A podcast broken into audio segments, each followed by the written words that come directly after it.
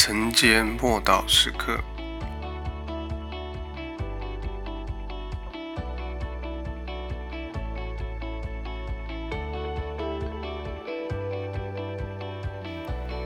黑暗势力。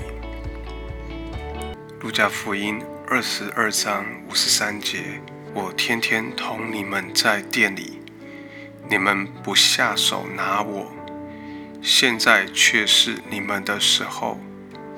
黑暗掌权了，在克西马尼园子里，突然来了一大队的人马，有罗马兵丁、宗教领袖、圣殿的侍卫，把耶稣还有门徒们团团的包围住。耶稣既然已经顺从了神的旨意，接着便是黑暗掌权的时候了。耶稣成了毫无防备、牺牲的羔羊，将被交在憎恨他的人手中。犹大的任务已经完成了，刚收下的钱还躺在口袋里。当他向耶稣亲嘴问安的时候，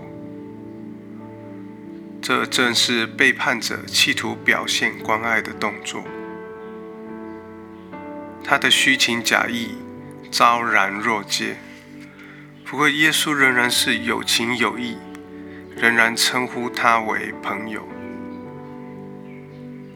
士兵企图逮捕耶稣，但一听耶稣说“我就是”，他们就往后退，倒在地上。当时，圣灵的大能充满耶稣。他本来可以招来十二营的天使天军帮助他、保护他，但他已经选择愿意摆上自己的性命。虽然人来逮捕制服他，但他早已经知道他的时候到了。他晓得再过一点点时候，黑暗就要掌权。然而，他让自己顺从下来，同时他也知道世界将面临审判，而这世界的王将被赶出。但这一切彼得并不了解，所以他在情急之下，拔刀砍掉离他最近一个人的耳朵。这是在不对的时候，向着不对的人做一件不对的事。想必那一个被砍的人当场流血如注。